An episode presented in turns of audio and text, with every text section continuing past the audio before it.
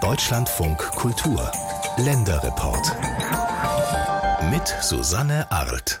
Auch wenn wir hier in Deutschland im Moment nicht über Hitze und Trockenheit klagen, unsere Grundwasserstände, die bleiben trotz Sommerregen auf einem viel zu niedrigen Niveau.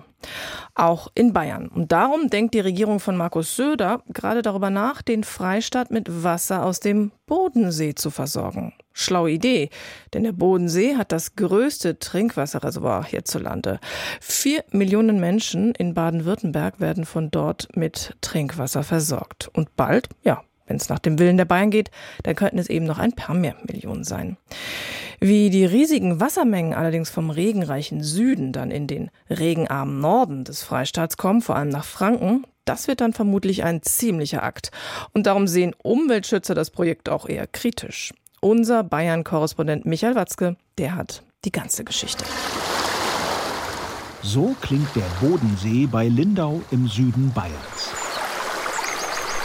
Und so klingt die Streu, ein kleiner Fluss bei Melrichstadt in Unterfranken, ganz im Norden Bayerns. Der Unterschied zwischen Süd- und Nordbayern ist hörbar. Am Bodensee fällt weit mehr Niederschlag als etwa im Grabfeld im Dreiländereck Hessen, Thüringen, Bayern. Wir haben im Süden in maximalen Zeiten 1600 Liter auf dem Quadratmeter und haben in den herausgeforderndsten unter 500.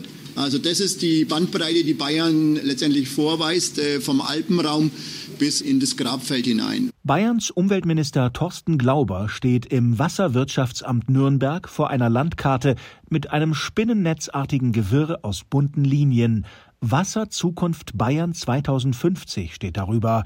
Der Geländeplan zeigt, Während der Süden überdurchschnittlich wasserreich ist, gibt es im Norden des Freistaates Gegenden, in denen es weniger regnet als etwa in Jordanien. Es herrsche regelrechtes Wüstenklima, sagt Landwirtin Elisabeth Knorr aus Pleinfeld bei Nürnberg. Hier in der Gegend ist es sehr, sehr trocken. Es regnet fast nicht.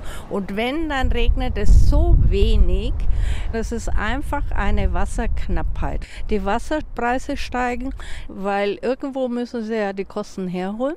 Und wir haben Veränderung der Winde. Da kommt über den Jura der Südwind.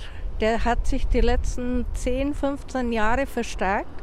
Und wir haben Zeiten, wo Sahara-Wind ist. Und es ist knochentrocken. Der zurückliegende Juni war so ein Monat. Da fielen in Nordbayern in einem Monat 37 Liter Regen pro Quadratmeter. Das füllt gerade mal dreieinhalb Gießkannen. Für den hohlen Zahn sei das, sagt Landwirtin Knorr wortwörtlich. In Zukunft könnte dieser meteorologische Ausreißer der neue Normalzustand werden, warnt Umweltminister Glauber von den Freien Wählern wegen des Klimawandels. Und schon allein diese Durchschnittsbandbreite macht auf, wie der Norden stärker herausgefordert ist und wie wir am Ende des Tages gemeinsam dafür sorgen müssen, dass die Versorgung mit dem Lebensmittel Nummer eins auch in Zukunft gut gesichert ist.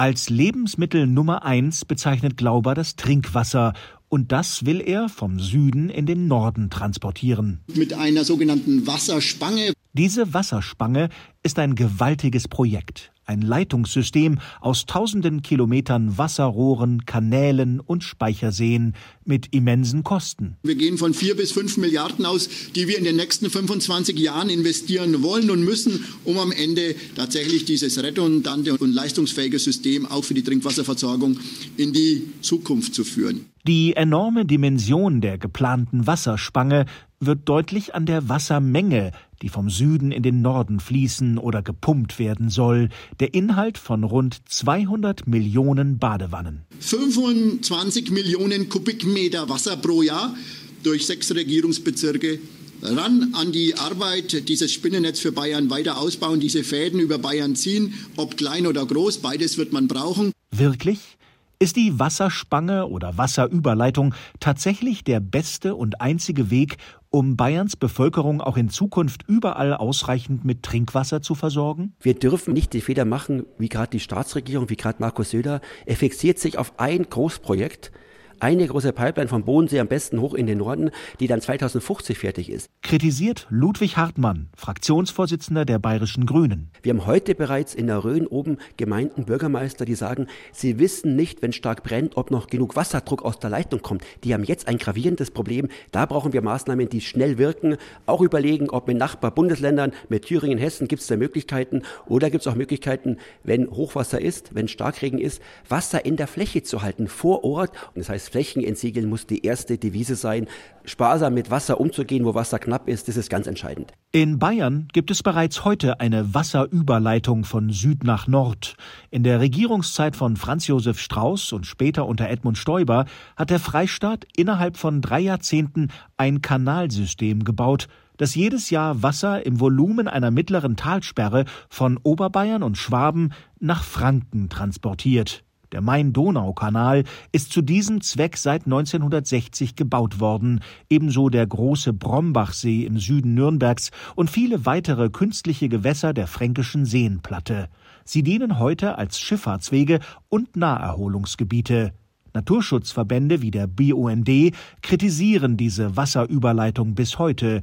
Norbert Schäffer vom Landesbund für Vogelschutz sieht auch die nun geplante Wasserspange skeptisch. Wenn diese Wasserspange tatsächlich kommt, dass es tatsächlich nur eine Lösung sein könnte fürs Trinkwasser, aber sicherlich nicht für das Wasser, das für die Bewässerung benötigt wird. Ich möchte einfach vermeiden, dass man sich einer Illusion hingibt, dass man sagt, wir können so weitermachen wie bisher und pumpen halt das Wasser, das wir in Franken nicht mehr durch den Regen bekommen, jetzt vom Bodensee hierher auch für die Bewässerung.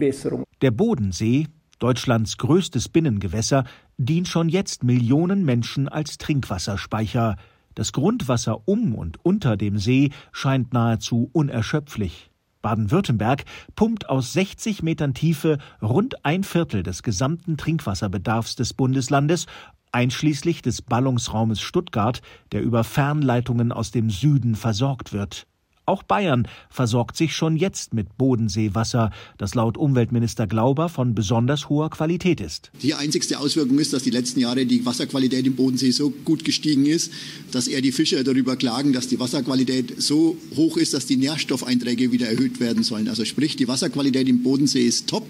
Das Dargebot ist top und damit sehe ich auch im Prinzip die Herausforderung am Ende die Verbundleitung äh, in die Fläche zu bringen. Das wird am Ende die große Herausforderung sein, aber das Dargebot im Bodensee sehe ich unproblematisch. Das Dargebot, also das Grundwasservolumen, das sich als Trinkwasser eignet, ist allerdings auch am Bodensee Schwankungen ausgesetzt. Der Rhein, als wichtigster Zu- und Abfluss des Sees, leidet immer häufiger unter Niedrigwasser.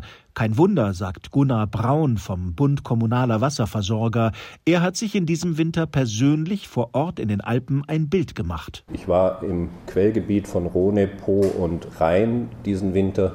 Ich habe auf 2800 Meter Höhe meine Ski abgeschnallt, weil der Grat schlicht keinen Schnee hatte. Der kann auch mal in schneereichen Wintern freigeblasen sein, aber darum ging es nicht der Schnee fehlt. Und wo kein Schnee ist, ist kein Schmelzwasser. Und die Wasserkraftleute sagen mir, der Schnee verdunstet auf dem Weg der Schmelze in die Bäche. Der Wasserreichtum im Süden Deutschlands, vom Bodensee bis Berchtesgaden, speist sich vor allem aus den Alpen über Niederschläge und Schmelzwasser. Allein 60 Prozent des Rheinwassers kommt aus den Bergen.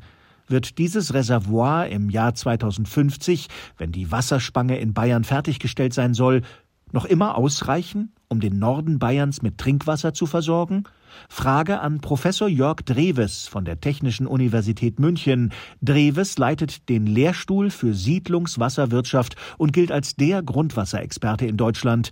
Ist die Wasserspange sinnvoll? Dass man hier ein Stück weit auf die Fernwasserversorgung setzt, halte ich schon für gerechtfertigt, äh, weil schlichtweg die Mengen äh, lokal auch nicht anderweitig äh, zur Verfügung gestellt werden können.